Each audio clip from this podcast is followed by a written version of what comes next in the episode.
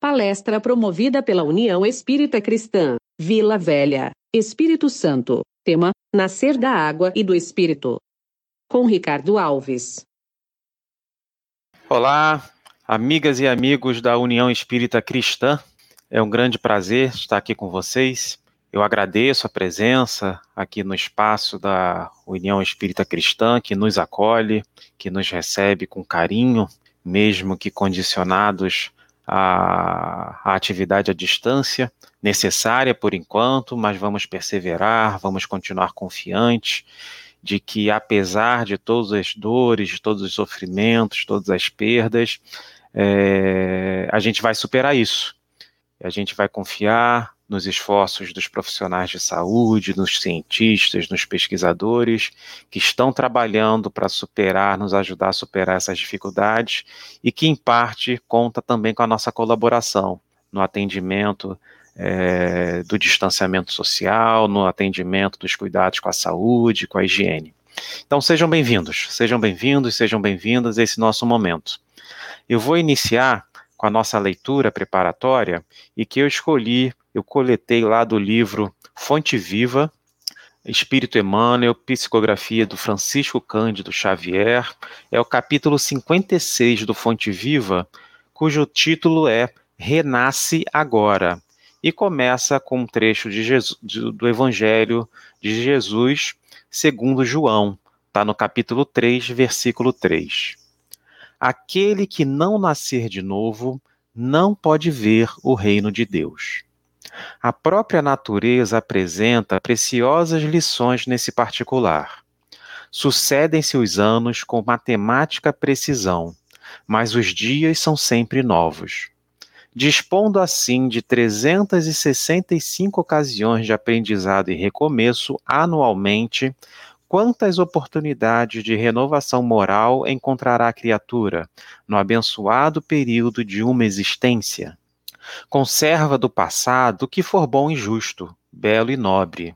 Mas não guardes do pretérito os detritos e as sombras, ainda mesmo quando mascarados de encantador revestimento.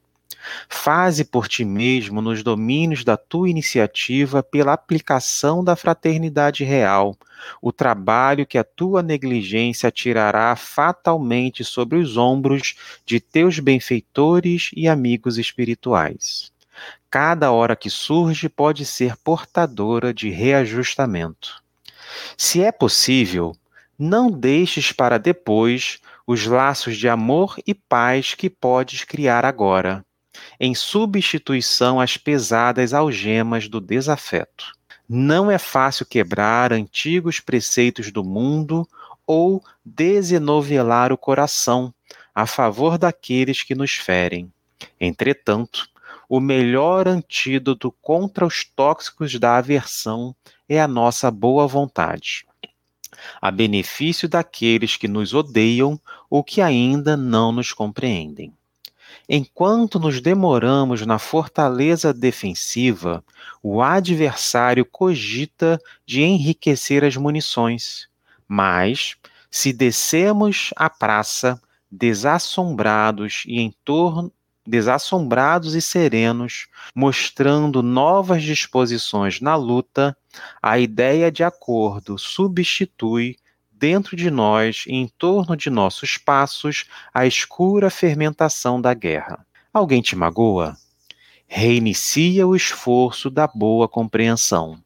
Alguém te não entende? Persevera em demonstrar os intentos mais nobres.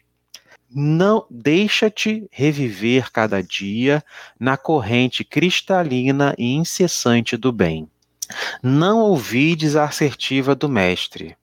Aquele que não nascer de novo não pode ver o reino de Deus. Renasce agora em teus propósitos, deliberações e atitudes, trabalhando para superar os obstáculos que te cercam e alcançando a antecipação da vitória sobre ti mesmo no tempo. Mais vale auxiliar ainda hoje que ser auxiliado amanhã. Bom, caras amigas, caros amigos, mais uma vez registro a, a gratidão é, pela presença de vocês, por estarem nos assistindo, por estarem nos acompanhando nesse momento. O tema proposto para a conversa de hoje é Nascer da água e do Espírito. Nascer da água e do Espírito. E de onde vem a inspiração da conversa de hoje? Está no Evangelho de João, não no versículo que inspirou a leitura é, inicial dessa nossa conversa, mas é um outro versículo, é o versículo 5. Diz, registra João, capítulo 3, versículo 5, palavras de Jesus. Na verdade, na verdade te digo que aquele que não nascer da água e do espírito não pode entrar no reino de Deus. Nascer da água e do espírito, que é o tema da nossa conversa de hoje. Esse, esse texto eu achei interessante, né? Fui pesquisar nos livros, em especial de Emmanuel, pela psicografia de Chico Xavier, os livros em que ele comenta os trechos do Evangelho, né, do Novo Testamento, não só pegando os quatro evangelistas, mas também é, os Atos dos Apóstolos, as cartas de Paulo, as diversas comunidades e pessoas com quem ele se relacionava, né? Eu não encontrei um trecho, uma, uma dissertação do Emmanuel especificamente sobre esse versículo 5, mas a gente encontra dissertação do Emmanuel é, para os versículos que acompanham, seja um pouquinho antes, como eu coloquei na leitura preparatória, é em torno do versículo 3, mesmo capítulo de João, tá? Então, um pouquinho antes e também um pouquinho depois, versículos posteriores a esse versículo 5. Em Caminho, Verdade e Vida, Emmanuel comenta em torno do versículo 7 desse mesmo capítulo de João, tá lá no capítulo 110, Vidas Sucessivas, do livro Caminho, Verdade e Vida. Um outro livro, talvez menos conhecido, que, onde Emmanuel faz comentários sobre os trechos evangélicos, está no Livro da Esperança, também do Chico Xavier. No Livro da Esperança são dois trechos deste capítulo 3 de João que Emmanuel faz seus comentários. O mesmo versículo 3, lido em cima do livro Fonte Viva, mas no caso do livro da Esperança, esse versículo 3 está no capítulo 6, evolução e aprimoramento, e também no livro da Esperança, Emmanuel conversa sobre o capítulo, sobre o versículo 6, é, onde ele organizou seu pensamento no capítulo 8, Instituto de Tratamento. Então veja que esse conjunto, essa conversa, esse momento de Jesus com é, registrada no Evangelho, né, que pega mais ou menos do, é, do capítulo 3, versículo 1 até o versículo 21, ele é bastante rico em termos de informações para nós espíritas e que permite diversos pensamentos. Mas não só Emmanuel tratou do tema, o próprio Evangelho segundo o Espiritismo, no capítulo 4, é fortemente inspirado nesse trecho do Evangelho o capítulo 4, intitulado Ninguém poderá ver o reino de Deus se não nascer de novo. Está lá dos itens 5 a 9, esse trecho do Evangelho de João também sendo objeto de comentário. E eu encontrei ainda Kai Barchutel no livro Parábolas e Ensinos de Jesus, intitulado, capítulo intitulado Colóquio de Jesus com Nicodemos, Caibar Schutel também se debruça sobre essa mesma temática, tá? Então vejam vocês, né, que esse tema, essa inspiração trazida do Evangelho de Jesus permite muito bate-papo, muita conversa, muita troca de ideia entre nós. Tá? Entre nós espíritas, nos nossos grupos de estudo, nas nossas meditações individuais, tão relevantes para o nosso crescimento pessoal. E então, como é que a gente vai desenvolver a nossa conversa de hoje? Né? O que, que eu adotei como referência para a gente conversar sobre nascer nascer da água e do Espírito, inspirada é, nessa passagem do Evangelho de Jesus. Me chama muito a atenção a figura de Nicodemos nesse momento. E ao falar de Nicodemos, é importante a gente ver que essa conversa foi muito propiciada pela busca de Nicodemos a Jesus. Quem foi Nicodemos? Por que, que ele foi procurar Jesus? Em que circunstâncias Nicodemos foi procurar Jesus? E que vai nos permitir é, focalizar a imagem de Nicodemos, focalizar a presença de Nicodemos junto a Jesus. Quem foi Nicodemos, tá? Eu vou partir do próprio evangelho, tentar localizar Nicodemos nos, no Novo Testamento, em especial nos evangelistas, tá? Para trazê-lo junto a nós e quem sabe a gente se reconhecer em algo da personalidade dele. Nicodemos, primeiro, só aparece no Evangelho de João, o mesmo Evangelho de João que está servindo de referência para nós nesse momento.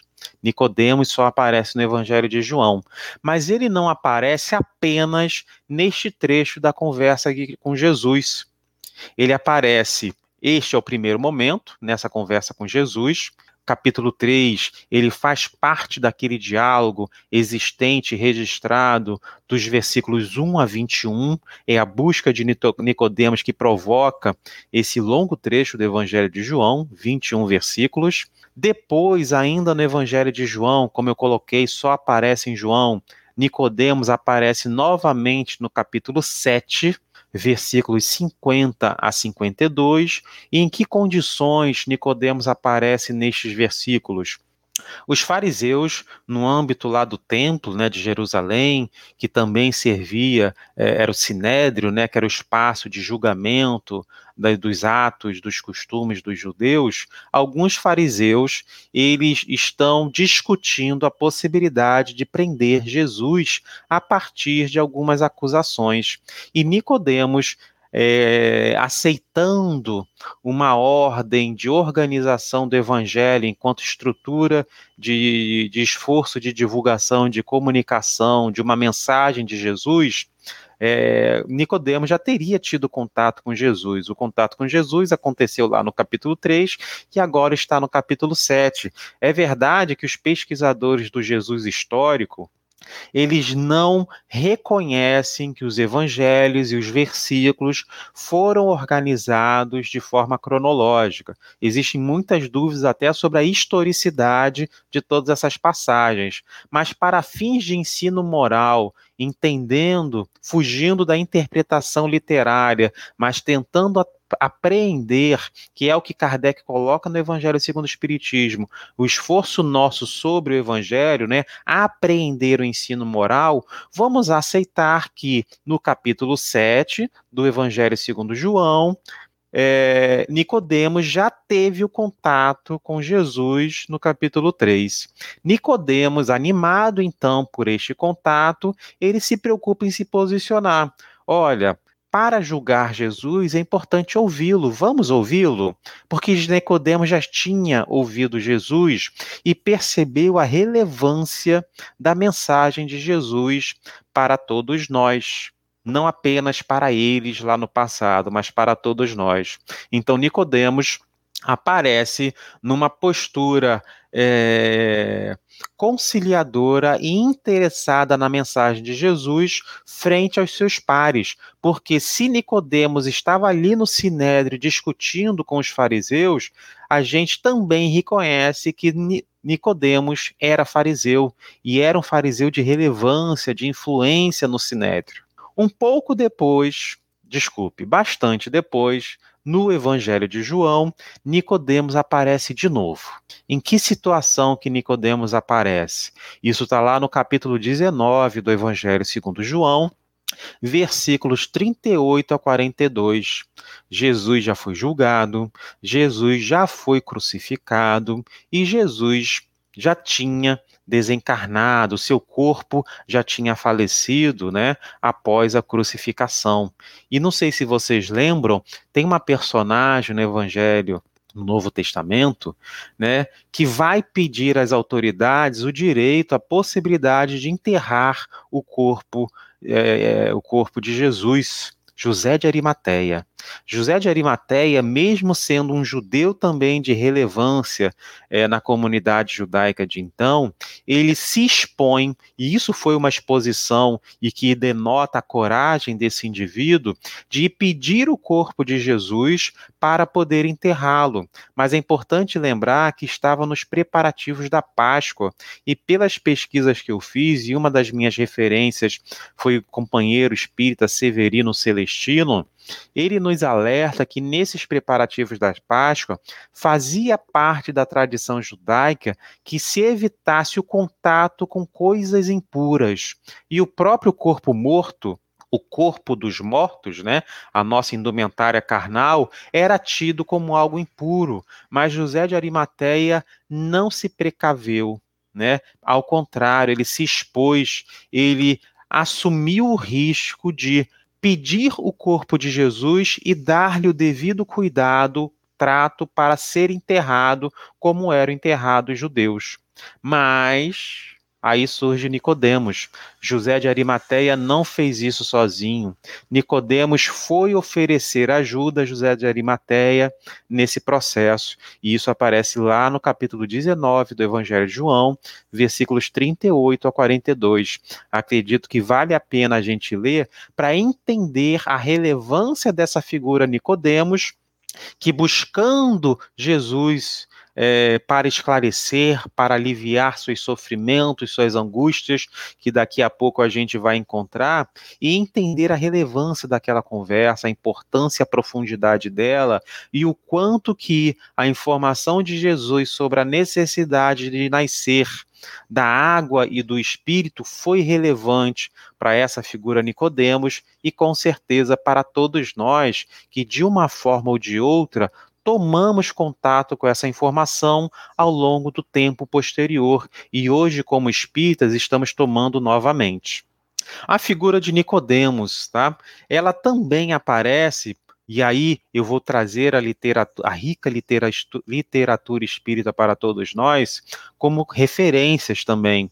Nicodemos aparece, por exemplo, em, duas, em dois livros né, que tratam de personagens, de situações é, evangélicas, dizemos assim, entendendo situações evangélicas, passagens de contatos com Jesus, tá?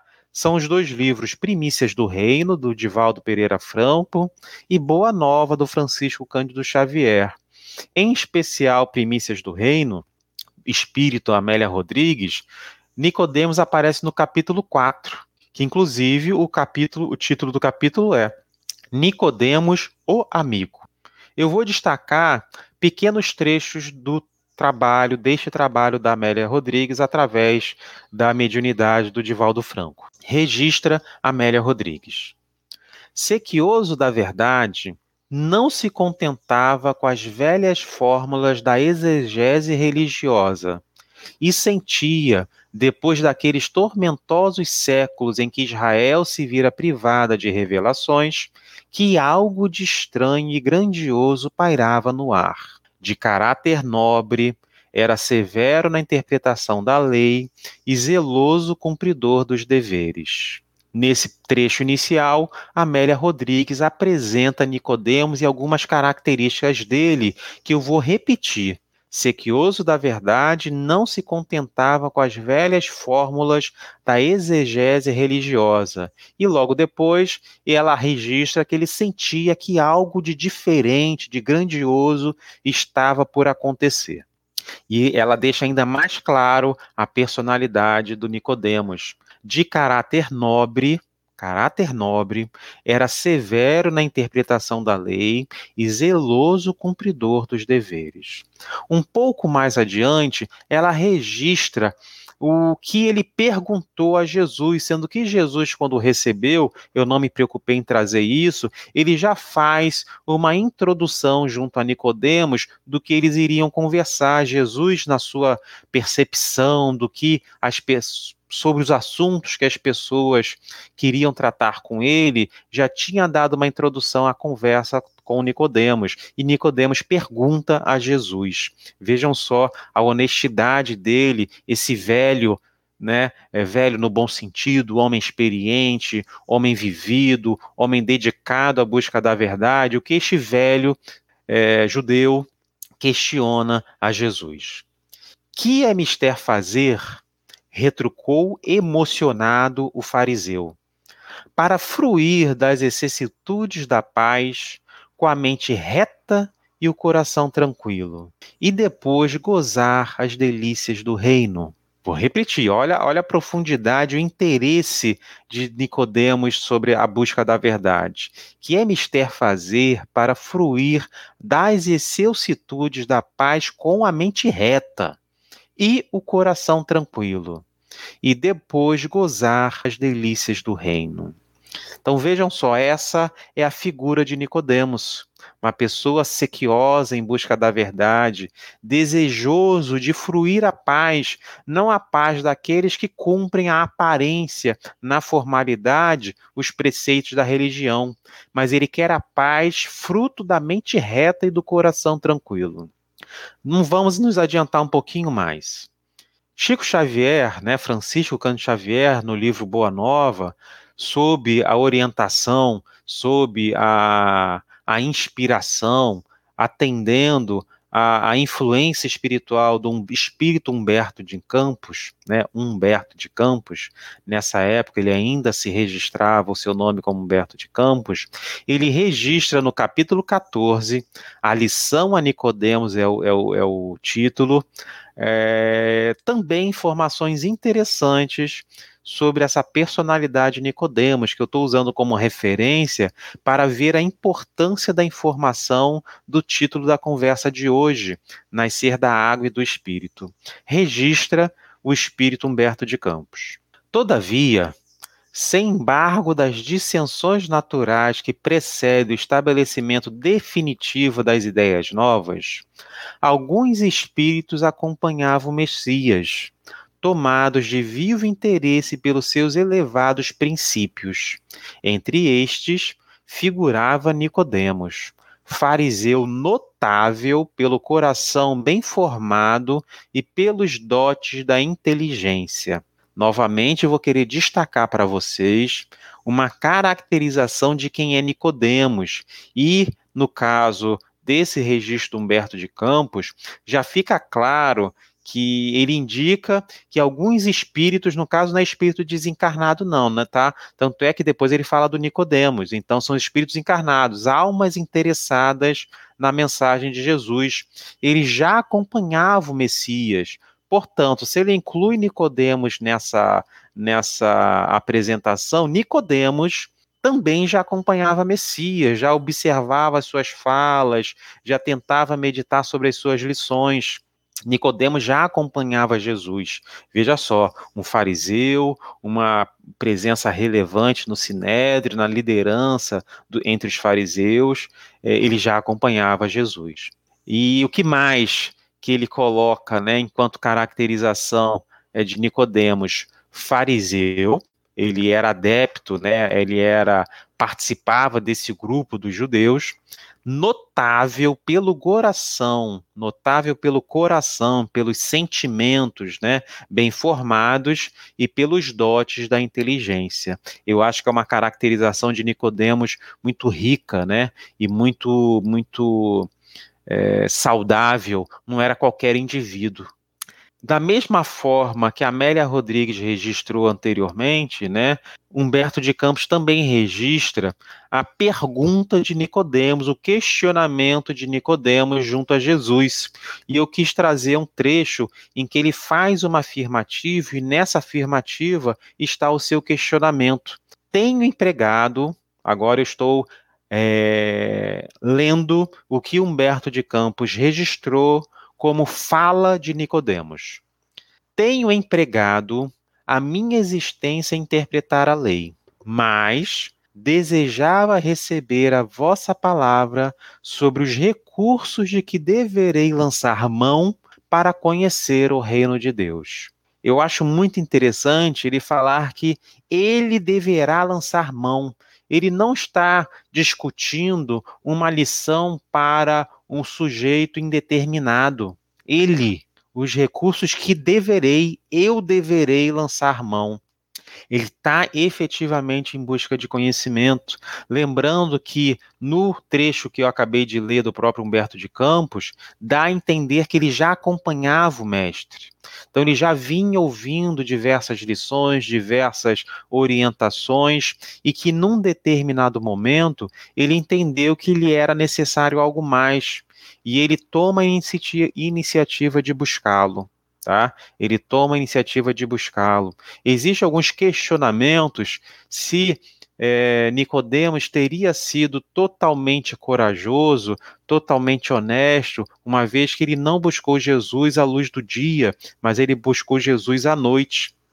Em ambos os textos, é, eu não, não, percebo de forma clara essa crítica, mas o que eu pensei, aí eu estou em dúvida se foi na leitura de Boa Nova ou se foi numa leitura posterior do Severino Celestino, que daqui a pouco eu entro nele, se, se Nicodemos realmente não foi corajoso em buscar Jesus à luz do dia, indo buscar à noite, ou se ele apenas buscou é, preservar a sua posição, uma vez que era uma posição já de idade avançada, e também entender que Jesus, uma pessoa tão demandada por tanta gente sofrida, por tanta gente necessitada de apoio de forma mais mais explícita, uma vez que eram pessoas mais sofridas, e vejam só, o Nicodemos já era um homem bom. Lembro que eu falei vo para vocês que Humberto de Campos deixa claro, coração bem formado. Ele era um homem bom, me dá a entender dessa forma.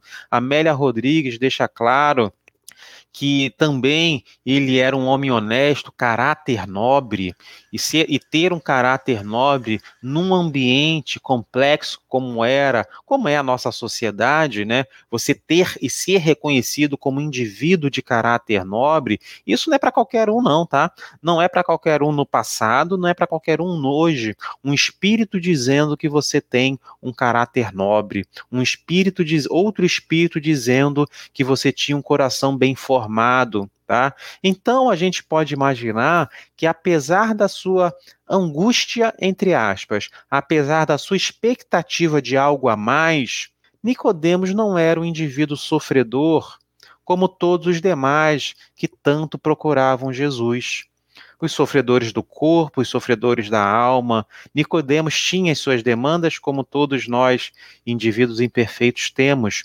mas, na minha opinião, ele não se encaixava como espírito sofredor do corpo e da alma, como aqueles que ansiosamente buscavam Jesus. Então, eu me permito também interpretar que a busca de Nicodemos a Jesus à noite foi em respeito ao grande volume de demandas que Jesus tinha durante o dia. E é esse Nicodemos, e é a esse Nicodemos que é, Jesus responde que é necessário nascer da água e do Espírito, trazendo para ele um grande significado, e esse significado eu já vou abordar daqui a pouco, mas é importante lembrar com quem Jesus estava conversando, quem foi procurar Jesus. Um homem de coração nobre, um homem de caráter elevado. Severino Celestino, no livro O Evangelho e o Cristianismo Primitivo, no capítulo 24, cujo título é Jesus e Nicodemos, ele cita né, o Severino Celestino, para quem não conhece, é um companheiro espírita residente lá na Paraíba, um profundo estudioso dos textos antigos, dos textos evangélicos, seja nas suas versões originais, através do grego, do aramaico.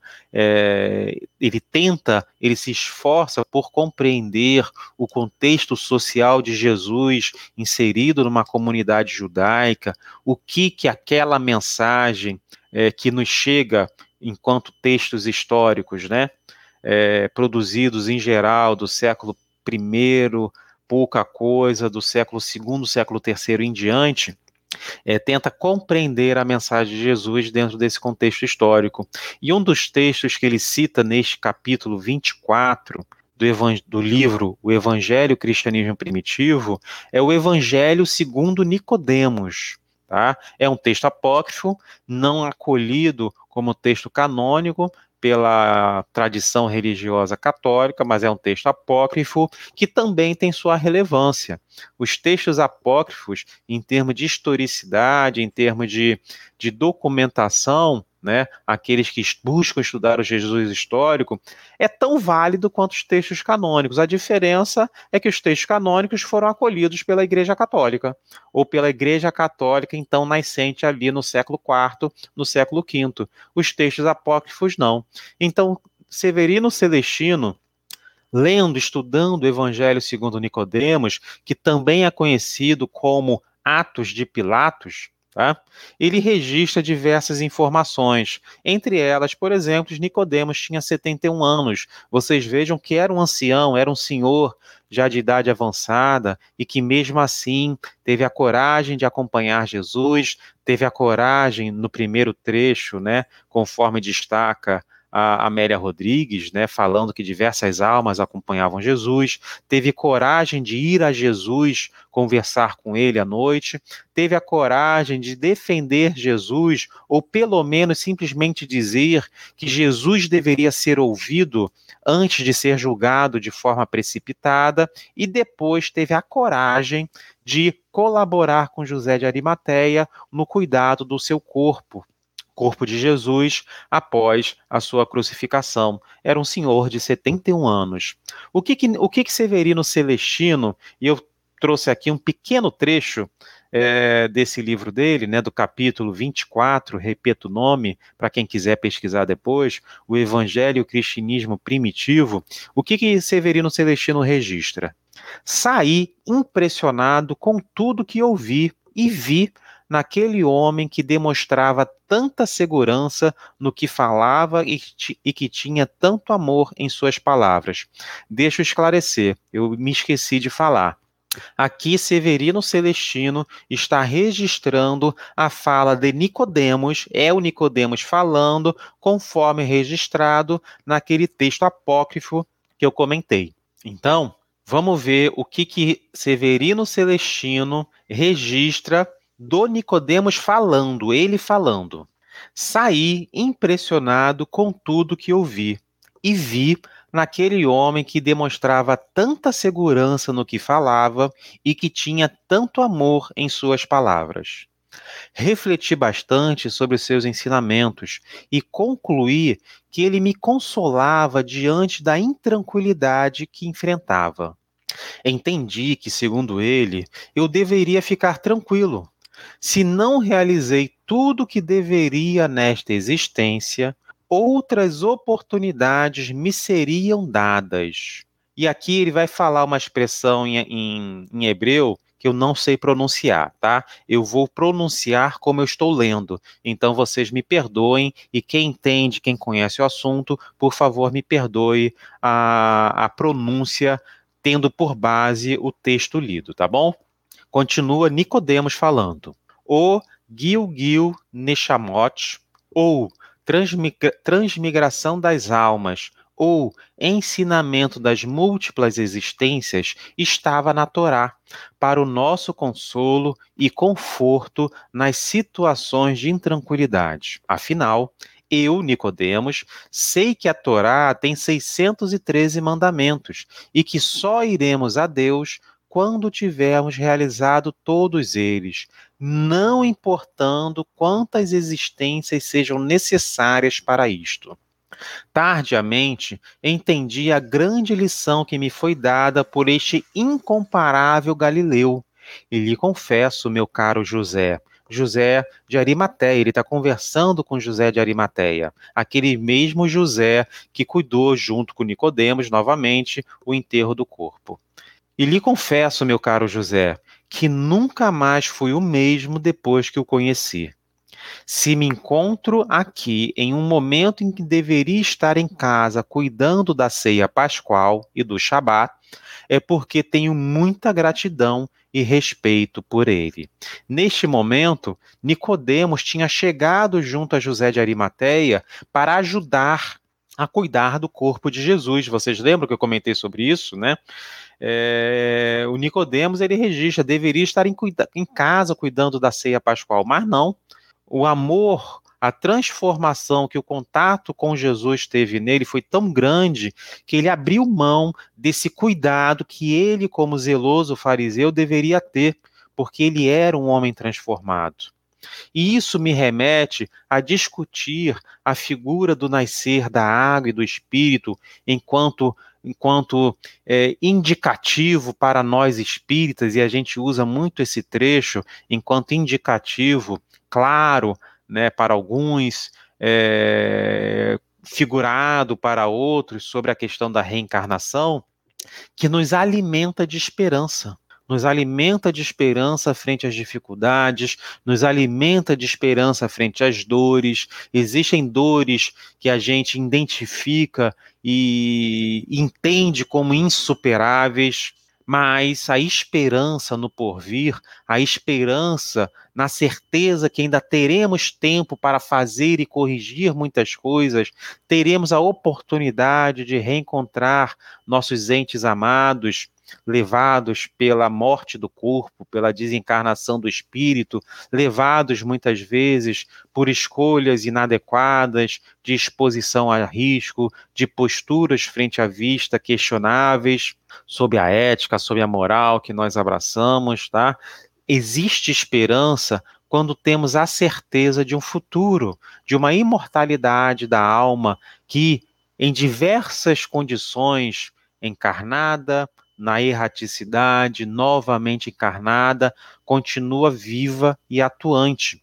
E ao falar de esperança, e a gente vê o quanto que Nicodemos foi animado por essa esperança ao contato de Jesus, fazendo com que ele relembre o que ele registra nesse texto apócrifo intitulado Evangelho de Nicodemos, segundo Nicodemos ou Atos de Pilatos, que o Severino Celestino recupera, que a Torá né, faz parte né, do livro Transmigração das Almas, um documento da Torá é, que os judeus acolhem, é, que o processo de transmigração das almas está ali para consolá-los e para ajudá-los a superar as suas limitações ou o reconhecimento de que não conseguiram realizar tudo.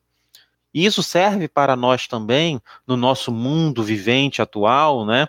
Nós estamos e vivemos permanentemente sob diversos desafios, para, sob o convite para realizar muitas obras, e é possível, é quase provável que a gente não realize todas, mas surge a esperança, a esperança da certeza da imortalidade, a esperança da certeza que continuaremos existindo enquanto individualidade plena, cientes, conscientes das nossas responsabilidades e cada vez mais atentos para essas responsabilidades, pois somos seres aprendentes. Aprendemos permanentemente, aprendemos com os nossos erros, aprendemos com os nossos acertos, também aprendemos com os erros dos outros, com os acertos dos outros, por exemplo, quando a gente se debruça sobre a mensagem moral de Jesus, a gente está buscando aprender com uma lição que veio de um outro e que tenta nos ensinar a partir de exemplos, a partir de parábolas. Estamos tentando aprender com os outros, mas sem dúvida que o aprendizado a partir da nossa própria experiência é mais consolidado, é mais consistente, né? É marcado na pele, né? E ao falar de esperança, e acho que isso combina com a mensagem espírita, né? A esperança que o espírito alimenta não é uma esperança gratuita, sem fundamento. Aí eu lembro, por exemplo, de algumas célebres, é, célebres frases, é, afirmações do Ariano Suassuna, quando ele registra que ele não era nem otimista nem pessimista, os otimistas, na visão dele, são ingênuos e os pessimistas amargos. Ele, Suassuna, era um realista esperançoso. A esperança dele era baseada na realidade que ele via. Qual é a esperança do espírita? A esperança do espírita é baseada na realidade que ele compreende a partir da doutrina espírita. E a doutrina espírita nos indica essa realidade da imortalidade do espírito, a realidade das vidas sucessivas do espírito, que nada mais é do que falar que nós temos uma única vida vivida na imortalidade com momentos o momento em que estamos encarnados, os momentos que estamos desencarnados ou na erraticidade, o momento que voltamos a encarnar, que voltamos a desencarnar, indicando para nós a, as várias oportunidades em que teremos para nos melhorarmos, para nos aperfeiçoarmos, para aprendermos a sermos seres íntegros. E não é é pouco lembrar que nós estamos na semana em que o Livro dos Espíritos fez mais um aniversário. O Livro dos Espíritos, na sua primeira edição, foi lançado em 18 de abril de 1857. Portanto, neste ano de 2021, no dia 18 de abril, ele completou 164 anos. Pensando nisso, até inspirado por uma postagem que eu vi no Facebook de uma instituição espírita lá do Rio Grande do Norte, né, que é onde eu já morei e, por, e de onde eu guardo muitas boas lembranças do movimento espírita, uma postagem no Facebook da Associação Espírita Trabalhadores da Última Hora, para comemorar este aniversário do Livro dos Espíritos, eles publicaram uma carta que Kardec publicou na Revista Espírita de janeiro de 1858, uma carta em que uma pessoa beneficiada pela leitura do Livro dos Espíritos enviou para ele. Então, se foi publicado em janeiro de 1858 e a data está datada, a carta, desculpa, a carta está datada de 4 de julho de 1857, portanto, ele leu o Livro dos Espíritos na primeira edição. A edição que a gente conhece mais atualmente, né, que tem 1019 questões, é a segunda edição do Livro dos Espíritos, que só foi publicada em 1860.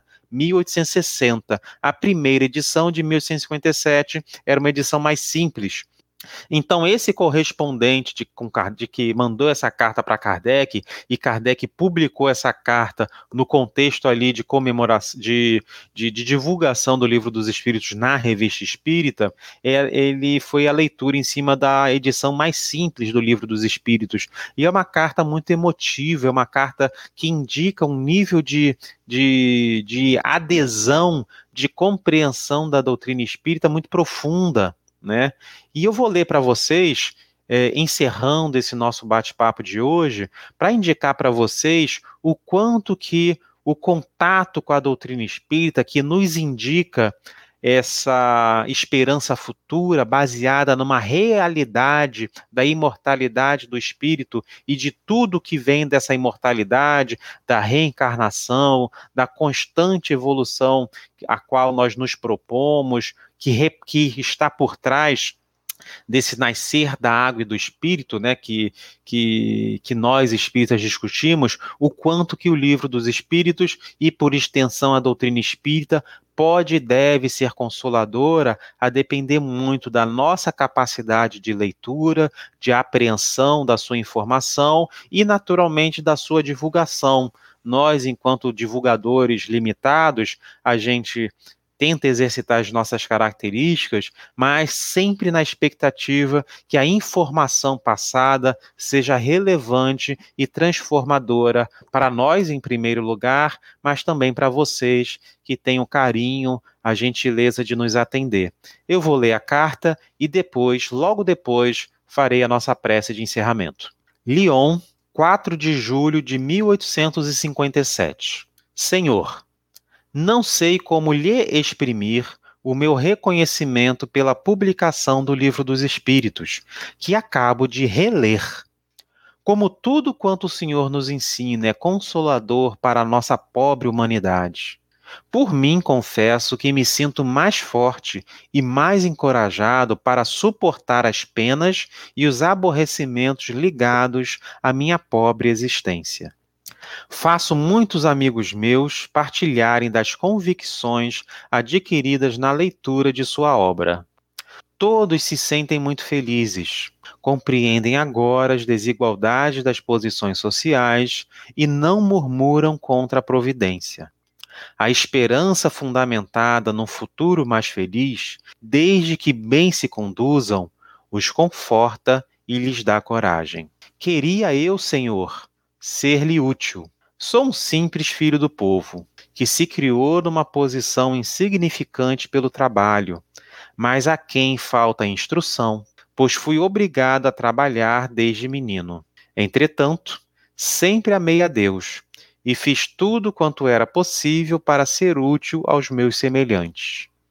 Eis porque procuro tudo que possa aumentar a felicidade de meus irmãos. Vamos nos reunir, diversos adeptos esparsos, e faremos esforços para ajudá-lo. O Senhor levantou a bandeira e nossa obrigação é segui-lo. Contamos com seu apoio e os seus conselhos. Subscrevo-me, Senhor, se me permite chamá-lo de confrade, seu dedicado C. Kardec não publicou o nome. Que Deus nos abençoe. Sigamos em paz. Sigamos bem.